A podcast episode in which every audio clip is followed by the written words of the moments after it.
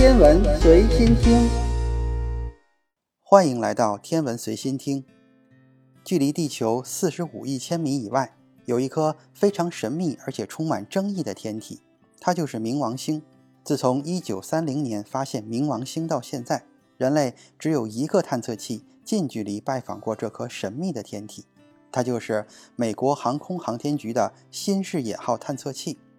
直至今日，我们获得的关于这颗矮行星的信息还是非常有限的。科学家们只能通过这些有限的信息进行分析。而最近的一项研究显示，冥王星的身份似乎比我们想象的更加神秘。科学家们发现，冥王星的形成过程竟然和天王星的五颗卫星十分相似。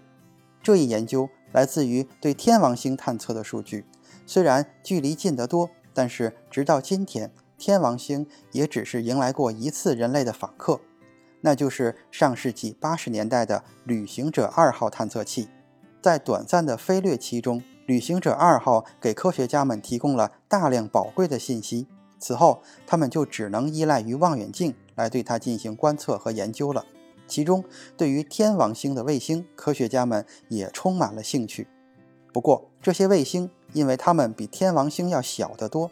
反射的阳光也少得多，这些卫星的亮度都比天王星低了五百到七千四百倍，而且距离天王星都非常近，导致它们经常和明亮的天王星看起来融为一体。只有最亮的天卫三和天卫四能够在周围的强光中露出一点光芒。正是由于较大的体积所带来的光芒，让它们和另外三颗卫星相比显得更容易被发现。在2009年到2013年期间，欧洲航天局利用赫歇尔空间天文台意外地看到了这五颗卫星。说是意外，是因为科学家们本来只是想测试一下天王星等明亮的红外线源对探测器相机的影响。结果在探测的过程中，他们意外地发现了天王星周围的五个明亮的信号点。并确认了他们的身份，就是天王星二十七颗卫星中最大的那五颗。这五颗卫星体积从大到小，分别是天卫三、天卫四、天卫二、天卫一和天卫五。而根据旅行者二号的近距离观测，这五颗卫星都是比较规则的球体形状，说明它们已经达到了流体静力平衡，也就是在自身足够大的质量下形成的球状结构。天王星的这五颗卫星。都是由岩石和冰组成的，而且比例几乎是一比一。对于这些距离太阳十分遥远的天体来说，由于获得的太阳光极少，所以天王星和它的卫星表面温度一般只有零下二百一十三到零下一百九十三摄氏度之间。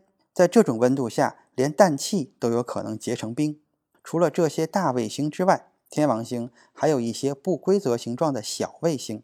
也就是没有达到流体静力平衡的天体，它们的形状、尺寸和轨道偏心率都和柯伊伯带天体非常的类似，这很符合关于不规则卫星起源的推测。通过它们混乱的轨道，可以推测出它们是在后来被天王星所捕获来的。就像木星系一样，天王星系的卫星也可以分为规则卫星和不规则卫星两类。不规则卫星的来源基本已经确定。而规则卫星的起源则还有待于科学家们的研究。正是凭借着大约十年前的那一系列偶然的观测，让科学家们发现了端倪。在2010至2012年期间，科学家对天王星进行了观测。当他们剔除掉图像中的天王星时，却发现了一些不同寻常的现象。图像中可以清晰地看到四颗卫星。甚至观测到了天卫五这颗最小也是最内侧的一颗卫星。通过这次发现，研究团队认为，即使这些卫星的某一侧自转到夜晚那一面，也可以很好的保存住从太阳那里获得到的热量。虽然这个热量少得可怜，总之这使得它们在夜里降温的幅度非常的小。这样的冷却曲线在其他天体上也出现过。那就是位于柯伊伯带的冥王星和壬神星。有趣的是，这两颗天体和天王星的五大卫星一样，也是由冰和岩石组成的。即便岩石和冰的具体成分仍然有待进一步的确认，但基本可以得出的结论是，五大卫星和这两颗柯伊伯带天体拥有着类似的形成过程。最近一段时间里，美国航空航天局始终在热烈讨论下一个十年要执行哪些重大的宇宙探索任务，而向天王星或者海王星发射探测器是比较热门的一个。对于这两颗冰巨星来说，我们平均每十年才能迎来一次探测窗口期，所以这样的机会弥足珍贵。多年以来，让科学家一直感到非常困惑的是，这些岩石的冰块是怎么组合在一起的？如今的这一项发现，或许可以给出一些借鉴。虽然我们不能就这么说，冥王星和天王星五大卫星是同一个来源。但是它们或许在不同的位置有着类似的演化机制。